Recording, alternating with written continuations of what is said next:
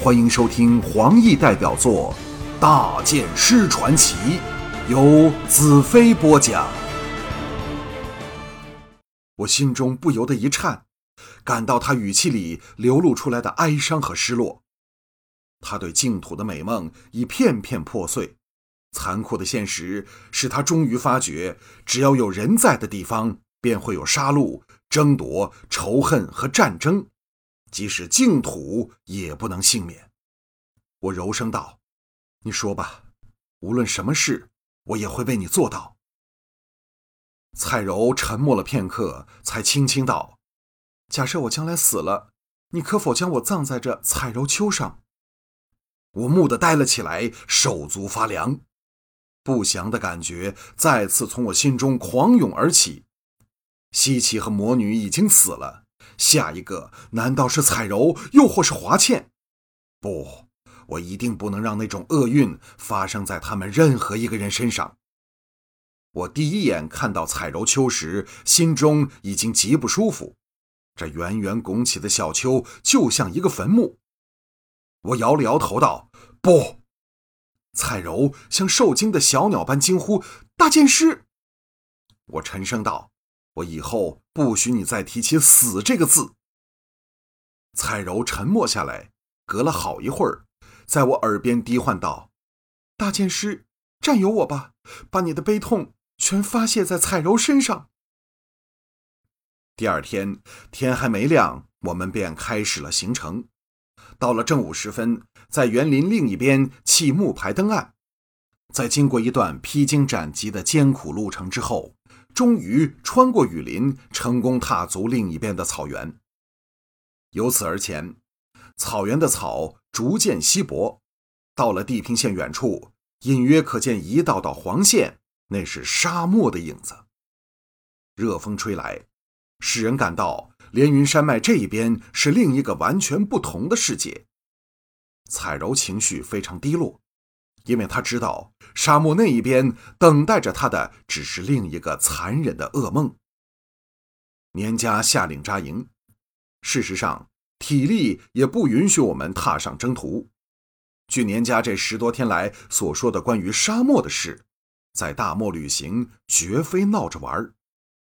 彩柔不知从哪儿摘了一些山草药，研成粉末和在水里，硬逼着大黑洗澡。据他说，这种特制的山草药汁对杀死大黑身上的跳蚤有神奇的功效。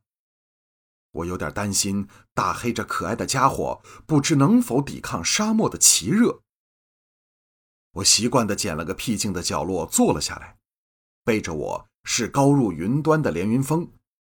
前方远处则是沙丘万顷，千里空寂，终年热浪滚滚，既可怕又充满神秘感的沙漠。有关异物存身之处的废墟地图掠过我的脑海。我原本以为按图索骥要找到异物并非难事，但现在我才知道，这沙漠实在太大了。没有三个月时间，又一切顺利的情况下，任何人。都别想穿越。看来，除非上天帮助，否则我休想找到废墟，找到那神秘莫测的异物。我将魔女刃从背上解下来，放入怀中。这时，湿淋淋的大黑吐着大舌头，摇头摆尾来到我身边，用他的头撞我，显然兴致极高，要逗我和他玩耍。我一时兴起。取出一条黑布，逗着大黑，让他撕咬，就在沙漠边缘的草原上追逐起来。看得一旁彩柔笑弯了腰，不断鼓掌。由今早开始，一直不敢和我说话的年家趁机走了过来，战战兢兢地叫道：“呃，大剑师！”我让大黑衔着粗布远遁而去，低喝道：“不要在我面前再提起那鬼预言。”年家怎能明白我的心情？从西岐和魔女死后，我已万念俱灰，只待杀了大元首，便全心全意寻找废墟里的异物，向他求教生命的真意、人类存在的目的。不论有没有答案，我也会带着所爱的人，在这大地里找个安静的地方，就此终老。对于人世间的仇恨争杀，我兰特已感到无比厌倦。我并不想做救世的大英雄，但命运是否早安排了我所有要走的道路？假设真有命运的话，我们算是什么可怜的东西？年家揶揄道：“呃，不，呃，呃，呃，不。”大黑又跑了回来，衔着粗布在我面前耀武扬威。我笑着向大黑追去。太阳在大漠的地平线下散射出万道红霞，将微茫的草原沐浴在凄美的艳红里。彩柔的笑声从后方传来，更远处是千里驼单调的叫声和净土人扎营生火的响声。啼声忽起。原来，在一角悠闲吃草的飞雪赶了过来，向大黑追去。追的大黑东躲西窜，但仍不肯放弃嘴里的黑布。看着他那狼狈模样和飞雪飘飘飞扬、不杂一丝他色的纯白雪毛，我跪了下来。世界如此美好，但踏入沙漠之后，这一切将不再复见。忽而间，我感到无比悲伤。当我有幸活着从净土回来时，彩柔、飞雪和大黑是否仍能伴在我身旁呢？对茫不可测的将来，我感到战栗和恐惧，不是为了我自己，而是为了彩柔、大黑和飞雪。他们已成了我生命中不可缺少的部分，就像西岐、魔女或是华倩。如果我再不敢承认，就不是真正的男子汉，就不配被称作大剑师兰特。我站了起来，向彩柔大步走去，好像年家没有存在一般，大声道：“彩柔，让我告诉你一个秘密，在彩灵谷的晚上，我第一眼看见你时，我就爱上了你。”彩柔全身一震，眼中射出了怀疑的神色。从草地撑起娇美无限的上身，颤声道：“你是否是认真的？”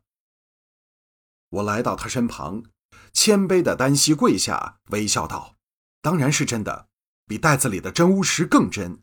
我哪有本事骗你？在爱情上，我只是个刚入行的小学徒，而你却是资历最深的长老。希望从今以后，彩柔长老好好的指点我一下，多说一些甜言蜜语。”多给我一些闪电的力量。年家在旁边抗议道：“这究竟算不算情话？”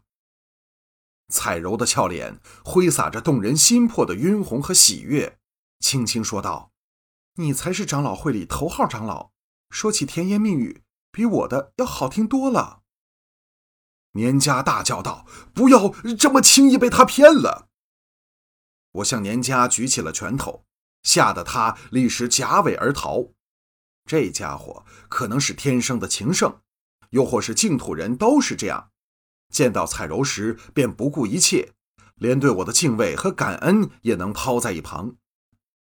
彩柔像完全察觉不到旁边有别人存在，凝视着我，扬起丰润的，凝视着我，扬起丰润的红唇道：“吻我，吻到我断气为止。”长长的队伍像一条蜿蜒的长蛇，缓缓穿过草原，向大沙漠进发。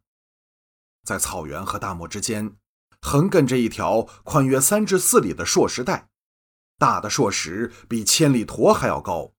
在石中穿行，便像走进了一个天然的迷宫。彩柔和大黑都坐上了千里驼，千里驼的脚上包裹了软革，以免被滚烫的沙子灼伤。我依然坐在飞雪上，他的脚没有任何保护，因为他大发脾气，拒绝任何东西包到他的脚上。这只来自魔女的奇怪骏马，有着其他同类远不能及的特殊能力。据马原说，自有魔女以来，飞雪便在他的身旁。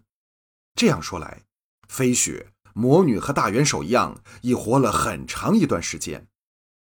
所有人都穿上了厚厚的白袍连头部也罩着脸上覆盖着透明的轻纱以抵挡天上的艳阳和沙粒的反光。